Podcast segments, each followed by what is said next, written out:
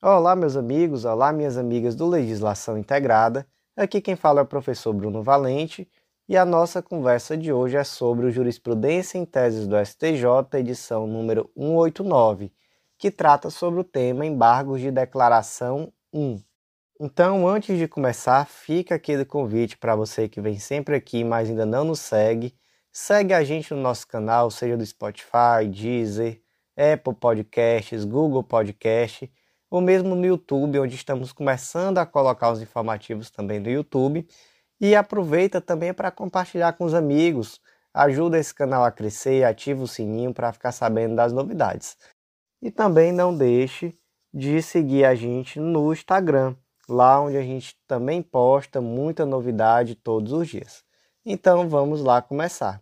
A tese 1 foi inserida no artigo 1022 do Código de Processo Civil e ela ficou da seguinte forma: os embargos de declaração não podem ser utilizados para adequar a decisão ao entendimento da parte embargante, acolher pretensões que refletem mero inconformismo ou rediscutir matéria já decidida.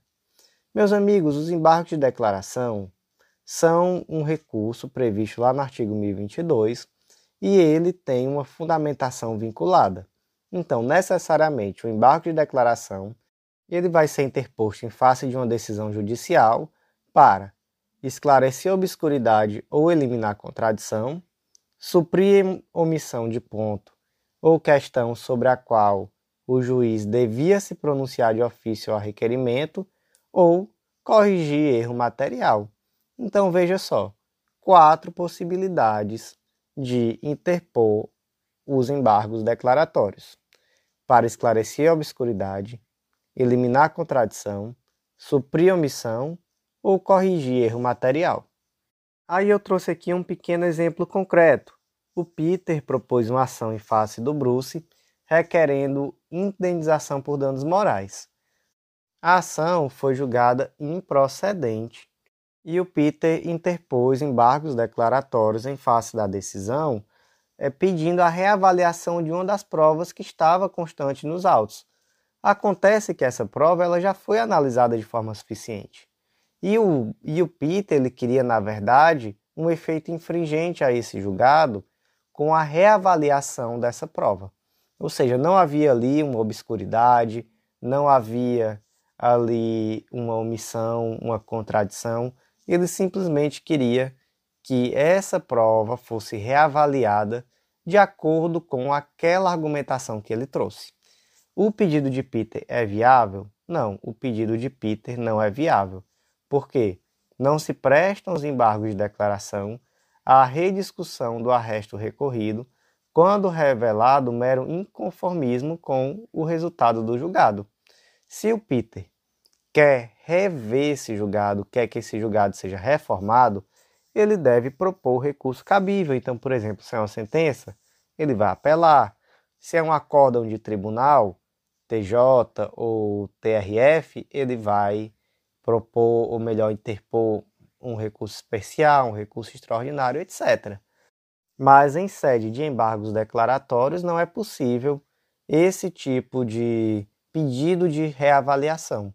Então não é cabível esse recurso por um mero inconformismo, lembrando que os embargos declaratórios possuem fundamentação vinculada e sempre eles vão ter que esclarecer a obscuridade eliminar contradição, suprir omissão ou corrigir erro material. A tese 2 ficou da seguinte forma: a contradição que autoriza a oposição de embargos de declaração é a interna, caracterizada pela existência de proposições inconciliáveis entre si. Então, meus amigos, vamos aqui para outro exemplo concreto. O João propôs uma ação em face da empresa X cuja sentença proferida foi de improcedência. João, por sua vez, apresentou embargo de declaração, alegando a existência de contradição entre a fundamentação da sentença e a jurisprudência dominante do STJ sobre o tema. Ou seja, em outras palavras, o João disse assim: olhe, seu juiz, a sua sentença é contraditória, porque a sua sentença está decidindo em contradição com aquilo que o STJ já decidiu acerca do tema, com aquilo que já é pacífico acerca do tema. Então, por gentileza, senhor juiz, elimine essa contradição para adequar a, o seu julgado, a sua decisão, aquilo que o STJ já decidiu sobre o tema. E aí o senhor juiz leu aqueles embargos declaratórios e disse: Meu filho, se você está inconformado com a decisão que eu dei, apele. Os embargos declaratórios, eles têm por objetivo eliminar a contradição interna. Então, por exemplo, se em um momento da minha decisão eu disse assim: a mera existência de um corpo estranho dentro do alimento enseja dano moral. No caso concreto, havia um corpo estranho no alimento. Portanto, indefiro o pedido de dano moral. Veja só a contradição, eu disse que se houver o corpo estranho tem dano moral, que havia o corpo estranho, mas eu eliminei, ou melhor, eu indeferi o pedido de dano moral. Está aqui presente uma clara contradição, é a contradição interna, portanto, dentro da própria decisão, e não uma contradição externa, como aqui João trouxe aqui, que disse: olha, você decidiu dessa forma, adeque seu entendimento ao do tribunal X. Não, isso daí não é uma contradição.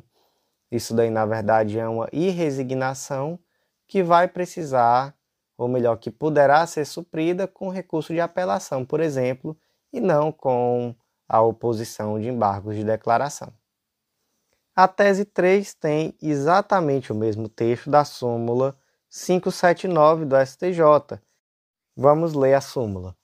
Não é necessário ratificar recurso especial interposto na pendência do julgamento dos embargos de declaração quando inalterado o resultado anterior. Lembrando, meus amigos, que a súmula número 418 do STJ, ela está cancelada. Essa súmula que foi cancelada dizia que é inadmissível o recurso especial interposto antes da publicação do acordo dos embargos de declaração sem a posterior ratificação. Vamos aqui para mais um exemplo concreto. Suponha que Pedro propôs uma ação em face de Maria e essa ação foi julgada parcialmente procedente. Contra essa sentença foram interpostos dois recursos. O primeiro recurso do autor, no terceiro dia após a publicação da sentença, o autor apresentou apelação. No quinto dia após a publicação da sentença, o réu apresentou embargos declaratórios. E aí, meus amigos, qual recurso vai ser julgado primeiro? Naturalmente, os embargos declaratórios. E a partir daqui surge uma diferenciação. Após o julgamento desses embargos declaratórios, é necessário verificar se eles modificaram o julgado. Então, se esses embargos forem julgados improcedentes, ou seja, eles não modificaram o julgado, não haverá necessidade de ratificação da apelação interposta pelo autor. Por quê? Porque essa sentença ela não sofreu modificações. Então é exatamente por isso que a súmula 418 do STJ foi cancelada, porque ela não fazia essa diferenciação. Por outro lado, por outro lado, se os embargos forem julgados procedentes, então a sentença ela será alterada e será necessário ratificar esse recurso que foi interposto, no caso aqui a apelação. Mas também poderia ser, por exemplo, um recurso especial, um recurso extraordinário, a regra vale. Inclusive, a súmula fala em recurso especial. Então, aqui o recurso especial foi interposto antes do acórdão e houve a, a interposição de embargos declaratórios após. Nesse caso, a depender do resultado desses embargos declaratórios, será necessária ou não a ratificação do outro recurso proposto, seja uma apelação, seja um recurso especial, um extraordinário, etc. Tese 4 não compete ao STJ, ainda que para fim de pré-questionamento, examinar dispositivos constitucionais e embargos de declaração, sob pena de usurpação da competência do STF. Então vamos lá. Um dos requisitos para interpor um recurso especial ou um recurso extraordinário é o pré-questionamento da matéria. De onde vem essa necessidade? E aí a doutrina diz que essa necessidade vem do termo causas decididas, então veja só, artigo 102, inciso 3 da Constituição Federal. Compete ao STF precipuamente à guarda da Constituição Federal, cabendo-lhe julgar, mediante recurso extraordinário, as causas decididas em única ou última instância quando a decisão recorrida. Aí vamos lá.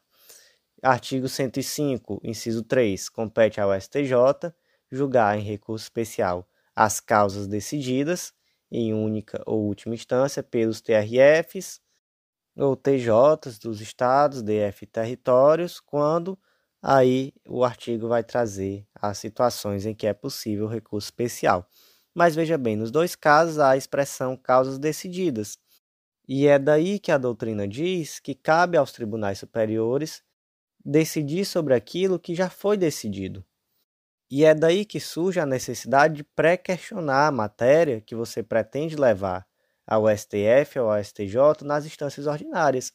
E é daí também que surge aquele debate que era muito forte no Código de Processo Civil de 73 acerca do que seria necessário para o pré-questionamento, se bastaria a parte levar essa, essa matéria ao juiz ou ao tribunal, ou se seria necessário que o tribunal efetivamente se manifestasse sobre a matéria. Então, por exemplo, surgia aquela situação em que o indivíduo pretendia pré-questionar a matéria e para isso ele ia lá interpunha embargos declaratórios, mas mesmo assim o ministro, desculpa, o ministro não, o desembargador se recusava a se manifestar acerca daquela matéria.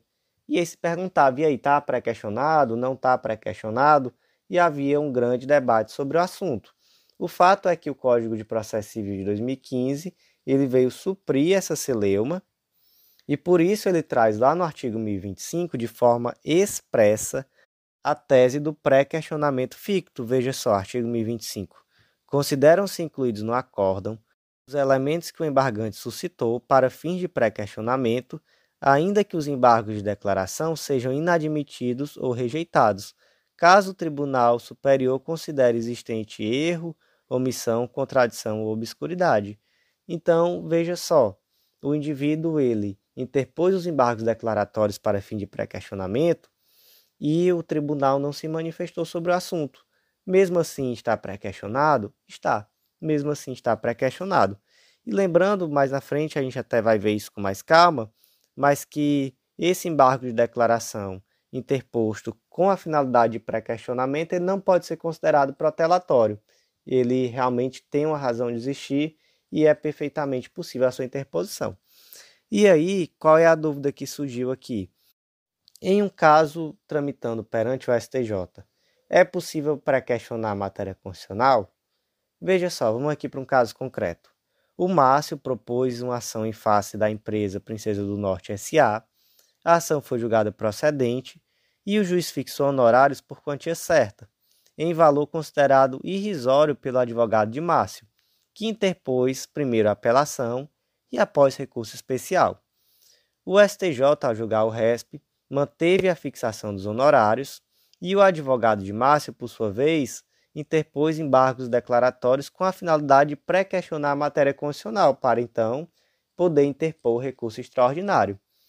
O, esses embargos interpostos com finalidade de pré-questionamento de matéria constitucional lá no STJ, eles são possíveis? E aí o STJ decidiu que não, porque mesmo o julgamento desses embargos declaratórios com finalidade de pré-questionamento de matéria constitucional já implicariam, segundo decidiu o STJ, em uma invasão da competência do STF. Então, não é possível esse tipo de recurso para pré-questionamento de matéria constitucional no STJ. Amigos, e aí, nesses casos, aqui uma dica mais prática, em que existe um acórdão ali do tribunal de segundo grau, o ideal é você já pré-questionar todas as matérias, tanto infraconstitucionais quanto constitucionais. E aí você já pré-questiona tudo e avalia se é o caso de interpor os dois recursos concomitantemente ou de interpor primeiro somente o recurso especial. Aí vai depender, lembrando que caso haja interposição conjunta, primeiro vai ser julgado o recurso especial e só após é que esses autos vão ser remetidos ao STF para julgamento do recurso extraordinário. Tese 5. A oposição de embargos de declaração com notório propósito de pré-questionamento não possui caráter protelatório, assim devendo ser afastada da aplicação da multa prevista no artigo 1026, parágrafo 2 do CPC, nos termos da súmula 98 do STJ. Meus amigos, nisso daqui vale tudo aquilo que a gente já conversou na tese 4, acerca da necessidade de pré-questionamento, de onde vem essa necessidade, e a gente até já conversou também sobre essa ausência de caráter protelatório nos embargos declaratórios com propósito de pré-questionamento. Veja só o que, que diz a súmula 98 do STJ. Embargos de declaração manifestados com notório propósito de pré-questionamento não têm caráter protelatório. Então, trata-se de uma possibilidade legítima de interposição do recurso com o objetivo de expressamente pré-questionar a matéria. Então, nesse caso, não é possível aplicar a multa do artigo 1026, parágrafo 2. Que multa é essa? É aquela que diz que, quando manifestamente protelatórios os embargos de declaração, o juiz ou o tribunal, em decisão fundamentada, condenará o embargante a pagar ao embargado multa não excedente a 2% sobre o valor da causa. Então, essa multa não será aplicada no caso de embargos declaratórios interpostos com finalidade de pré-questionamento, aqui dentro do âmbito do processo civil. Tese 6. Os embargos de declaração devem ser apreciados pelo órgão julgador da decisão embargada, independentemente da alteração de sua composição, o que não ofende um princípio do juiz natural, nem excepciona o princípio da identidade física do juiz. Meus amigos, vamos aqui para um caso concreto. A Maria interpôs ação indenizatória em face da empresa ABC. Tal ação, por sua vez, foi julgada procedente em primeiro e em segundo grau. A segunda turma do TJ, que julgou esse recurso, ela era composta pelos desembargadores Du, Dudu e Edu. Dias após o julgamento, o desembargador Dudu se aposentou e o Edu migrou para a terceira turma. Então, a segunda turma passou a ser composta pelos desembargadores Du, Maria e Francisco. Então, Dudu foi aposentado e Edu foi para a terceira turma. A empresa ABC, por sua vez, interpôs embargos declaratórios em face da decisão. Ocorre que, segundo seus argumentos, os embargos devem ser julgados pelos desembargadores Du, Dudu e Edu, e não por Du, Maria e Francisco, que agora são aqueles desembargadores que integram a segunda turma. E aí, meus amigos, esse pedido, esse argumento da empresa ABC faz sentido? Não, não faz o mínimo sentido. Quem vai julgar os embargos declaratórios é a turma, é o órgão julgador que proferiu a decisão embargada. Vamos para outro exemplo, para ficar até mais claro, porque aqui realmente já seria meio que um absurdo, né? E chamar o desembargador Dudu, que já está ali aposentado, aproveitando as férias de volta só para julgar o embargo de declaração, isso daí é até desumano com o pobre do Dudu. Mas imagina, por exemplo, no caso aqui de um juiz singular, porque aqui fala em órgão julgador. O órgão julgador pode ser o juiz singular, ele é um órgão julgador perfeitamente. Então, o juiz que julgou a sentença foi o Francisco, ele era o juiz da primeira vara civil, e ele foi para a segunda vara civil. E aí, quem é que vai julgar os embargos declaratórios? Vai ser o novo juiz da primeira vara civil ou vai ser o Francisco que agora está lá na segunda vara? Vai ser o novo juiz da primeira vara. Não vai ser o Francisco que não está mais nem lá. Imagina aí se Francisco morrer, se Francisco se aposentar, como é que ele vai voltar para julgar esse recurso? Isso daí não faz sentido. E aí você pode perguntar, mas Bruno, isso daí não vai contra o princípio do juiz natural ou mesmo contra o princípio da identidade física do juiz? Não, não vai. Não vai, e essa é a posição do STJ sobre o assunto. Inclusive porque a competência para julgar é do órgão. Então a competência para julgar é da primeira vara civil, no outro exemplo que a gente deu é da segunda turma do Tribunal de Justiça e não simplesmente do Dudu, do Dudu, do Edu, do Francisco. A competência é da turma. Então é a turma ou então o juiz singular da, em exercício naquela vara que vai julgar os embargos declaratórios. Tese 7. Admite-se excepcionalmente a oposição dos embargos de declaração para obter a juntada de notas taquigráficas aos autos, quando indispensáveis à compreensão do acórdão ou ao exercício da ampla defesa. E o que são notas taquigráficas? São notas que são feitas por profissionais, né, os taquígrafos, e elas têm por objetivo documentar através de anotações com máxima fidelidade tudo o que se fala nas sessões plenárias, reuniões, audiências, enfim. E essas notas, elas são feitas com auxílio de gravador e de uma escrita de sinais que é diferente da nossa escrita comum, que são através de sinais chamados taquigramas, que são sinais bem estranhos para falar a verdade. Para mim aquilo ali parece hieróglifo. Se eu visse aquilo ali em uma pirâmide no Egito, para mim seria perfeitamente normal. Quem quiser depois pesquisa lá no Google taquigrafia e você vai ver como é que são esses símbolos, que eles têm na verdade um objetivo de possibilitar a escrita com a maior agilidade possível. E aí, naturalmente, que com a informatização, com a gravação das sessões, isso acaba perdendo a importância. Mas em outros momentos, isso foi algo fundamental importantíssimo para se garantir que aquelas decisões que estavam ali constantes nas emendas, nos relatórios, nos votos, estavam em consonância com aquilo que foi efetivamente falado nas discussões, nos debates, etc. Tanto é que até 2019 o regimento interno do STJ trazia disposições sobre a taquigrafia. Veja só, artigo 103.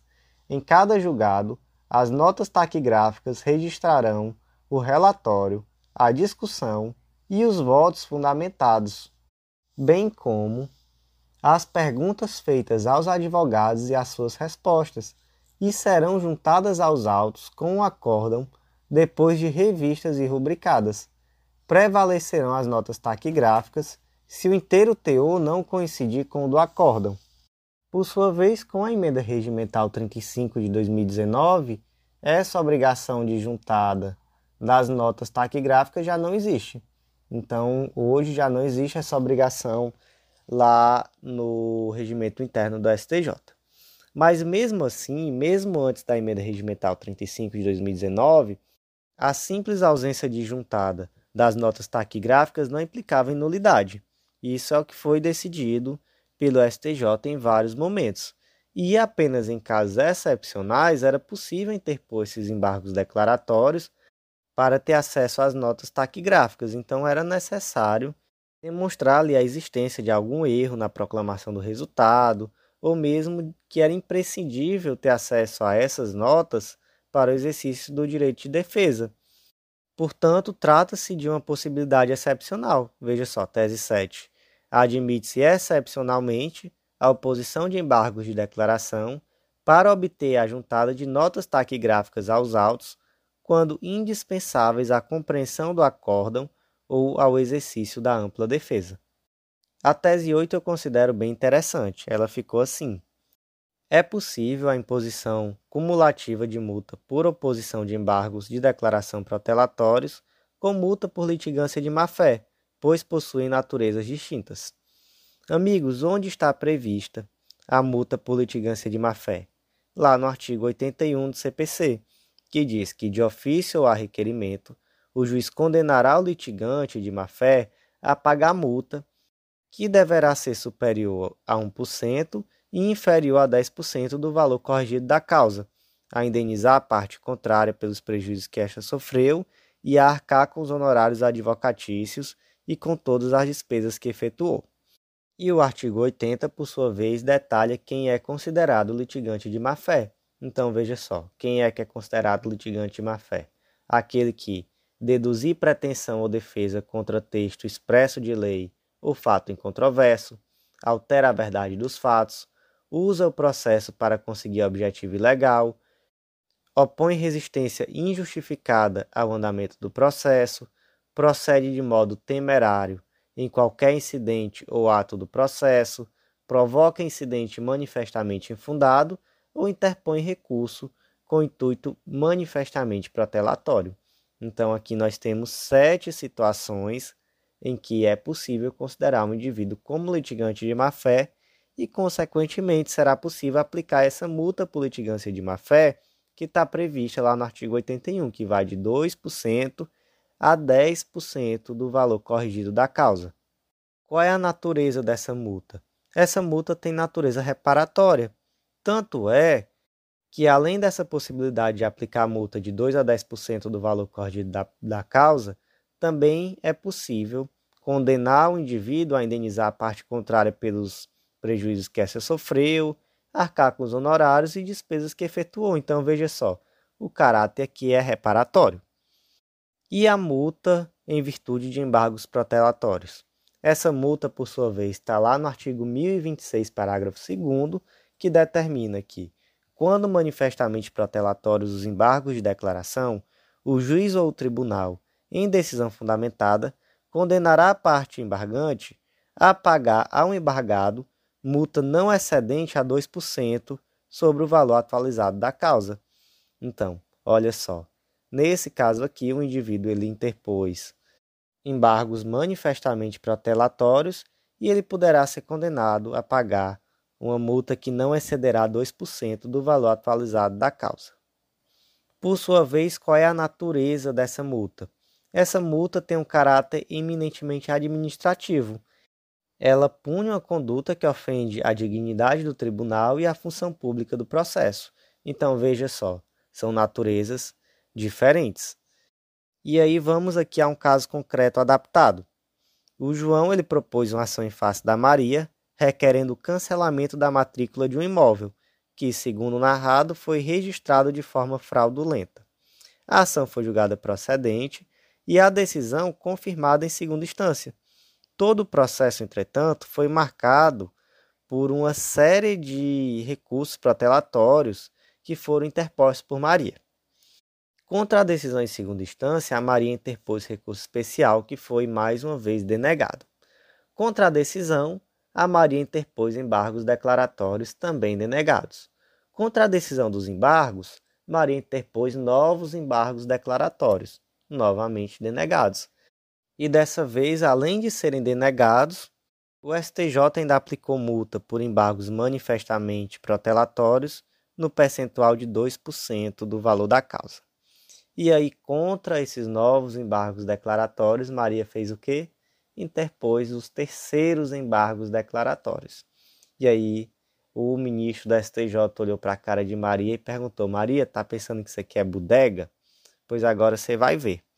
Você vai ser condenada. Além de eu denegar seu recurso, você vai ser condenada por litigância de má-fé, nos termos do artigo 81, no percentual de 8% do valor atualizado da causa, e aquela multa de 2% em virtude dos embargos de declaração protelatórios, eu vou majorar para 10% nos termos que me autoriza o artigo 1026, parágrafo 3 do CPC. E aí, nesse caso concreto, o STJ fundamentou essa litigância de má-fé, dizendo que foi oposta injustificada resistência ao andamento do processo, que a Maria procedeu também de modo temerário, que provocou incidente manifestamente infundado e que interpôs recurso manifestamente protelatório. Então, veja só, fundamentou em quatro situações essa multa por litigância de má-fé. E aqui eu estou partindo de um caso concreto adaptado, mas bem semelhante, porque veja só, aqui o caso concreto que eu trouxe foi os embargos de declaração, nos embargos de declaração, nos embargos de declaração, no RESP 1829945 do Tocantins. Então, realmente aqui foram três embargos de declaração, um em cima do outro. E aí, meus amigos, a pergunta que pode surgir é: é possível acumular? Até porque a gente vê aqui uma hipótese de multa por litigância de má-fé que é bem semelhante, né? Porque tem multa de litigância de má-fé por conta de recurso manifestamente protelatório. Enquanto nesse caso aqui, de embargos protelatórios, existe uma previsão expressa, uma previsão específica lá no artigo 1026, parágrafo 3. E aí o STJ diz que sim, pode sim acumular. E essa possibilidade se dá exatamente por conta daquilo que a gente já explicou a multa por litigância de má-fé tem natureza reparatória E a multa por embargo de declaração protelatórios tem caráter eminentemente administrativo, ele pune uma ofensa à dignidade do tribunal e à função pública do processo, então é perfeitamente possível. Inclusive, há um tema de recurso repetitivo, que é o tema 507, desculpa, que diz que a multa prevista no artigo 538, parágrafo único do CPC de 73, que é o atual 1026, parágrafo 2 do CPC de 2015, que é essa multa por embargos de declaração protelatórios, tem caráter eminentemente administrativo, punindo a conduta que ofende à dignidade do tribunal e à função pública do processo, sendo possível sua cumulação com a sanção prevista lá no artigo 17, inciso 7, 18, parágrafo 2 do CPC de 73, que atualmente são os artigos 80 e 81 do CPC de 2015, de natureza reparatória. Então, perfeitamente possível, e a Maria aqui vai ter que pagar as duas multas para largar de ser besta. Tese 9. Em observância aos princípios da fungibilidade recursal e da instrumentalidade das formas, é admitida a conversão dos embargos de declaração em agravo interno quando a pretensão declaratória possui caráter manifestamente infringente. Amigos, aqui se trata de um caso de aplicação do princípio da fungibilidade recursal que tem, na verdade, expressa previsão no CPC de 2015. É mais um daqueles casos que o CPC de 2015 traz uma previsão expressa de algo que em alguma medida era polêmico lá no CPC de 73, objetivando exatamente a superação do impasse. Então veja só o que, que diz o artigo 1024, parágrafo 3 O juiz julgará os embargos em cinco dias. Parágrafo 3 O órgão julgador conhecerá dos embargos de declaração como agravo interno se entender que este é o recurso cabível, desde que determine previamente a intimação do recorrente para, no prazo de cinco dias, complementar as razões recursais, de modo a ajustá-las às exigências do artigo 1021, parágrafo 1. Então, veja só, a aplicação do princípio da fungibilidade expressa no Código de Processo Civil. E o que é esse princípio da fungibilidade? Quais são, ou melhor, quais são os requisitos para que se aplique o princípio da fungibilidade se aceitando um recurso como se outro fosse. Primeiro requisito: a dúvida objetiva a respeito do recurso cabível. Segundo, a inexistência de erro grosseiro. E terceiro, aqui um requisito muito importante, que o recurso interposto erroneamente tenha sido apresentado no prazo daquele que seria o recurso correto. Então, esses são os três requisitos, e existe inclusive um enunciado do Fórum Permanente de Processualistas Civis, que é o enunciado 104, que diz que o princípio da fungibilidade recursal é compatível com o CPC e alcança todos os recursos sendo aplicado, inclusive, de ofício. E aqui, meus amigos, também é muito interessante uma relativização desse conceito de dúvida objetiva que aconteceu lá em um julgado da segunda sessão do STJ. O STJ, nesse caso, decidiu que a aplicação desse princípio, ou melhor, desse conceito de dúvida objetiva, pode ser relativizado excepcionalmente quando o equívoco do recurso cabível decorrer da prática de um erro do próprio órgão julgador. Então, esse é aquele caso que o órgão julgador prolata uma decisão que realmente ficou ali contraditória, ficou ali estranha, é, enfim, e que realmente ficou difícil até para o advogado identificar qual seria o recurso cabível. E aí, nesse caso, onde houve um erro realmente do julgador, é, é possível relativizar esse conceito de dúvida objetiva, entendendo-se que, que essa ação do julgador acabou por tornar razoável a existência da dúvida. E aí, nesse caso do artigo 1024, parágrafo 3, o indivíduo está diante de um acórdão e ele interpõe embargos de declaração. Só que ele busca ali, na verdade, um efeito infringente, ele busca a modificação desse acórdão. E aí o, o tribunal o órgão julgador ele pode, caso verifique que realmente o objetivo desse, desses embargos de declaração é conseguir a modificação do acordo, né, conseguir um efeito infringente, ele pode receber como agravo interno, desde que naturalmente seja dada a oportunidade do indivíduo de adequar o recurso àqueles requisitos do agravo interno. E aí você pode perguntar, professor, e o contrário é possível? Porque está na lei certinho, bonitinho, que é possível receber os embargos declaratórios como agravo interno. Mas é possível receber o agravo interno como embargo de declaração? E aí a resposta é não. Não é possível. E nós temos uma tese do Jurisprudência em Teses sobre esse assunto, é a tese 6 da edição 182. Não é possível aplicar o princípio da fungibilidade recursal para receber o agravo interno como embargo de declaração, por se tratar de erro grosseiro. Então, é possível receber o embargo de declaração como agravo interno, mas não é possível receber o agravo interno como embargo de declaração. Tese 10 não é cabível recebimento de embargos declaratórios como pedido de reconsideração, nem deste como aqueles. Primeiro ponto, meus amigos, existe esse negócio de pedido de reconsideração no direito processual civil? Porque veja bem, alguns recursos possuem efeito regressivo. O que, que significa? Que o juiz que prolatou a decisão, ele pode se retratar daquela decisão prolatada. Então, um, um melhor exemplo disso talvez seja o agravo de instrumento. O indivíduo interpõe um agravo de instrumento em face da decisão, e aí ele vai ter que informar o juiz que prolatou a decisão que foi interposto o agravo de instrumento. Para quê? Para que esse juiz possa se retratar daquela decisão recorrida. Mas, meus amigos, não é disso que se está falando aqui.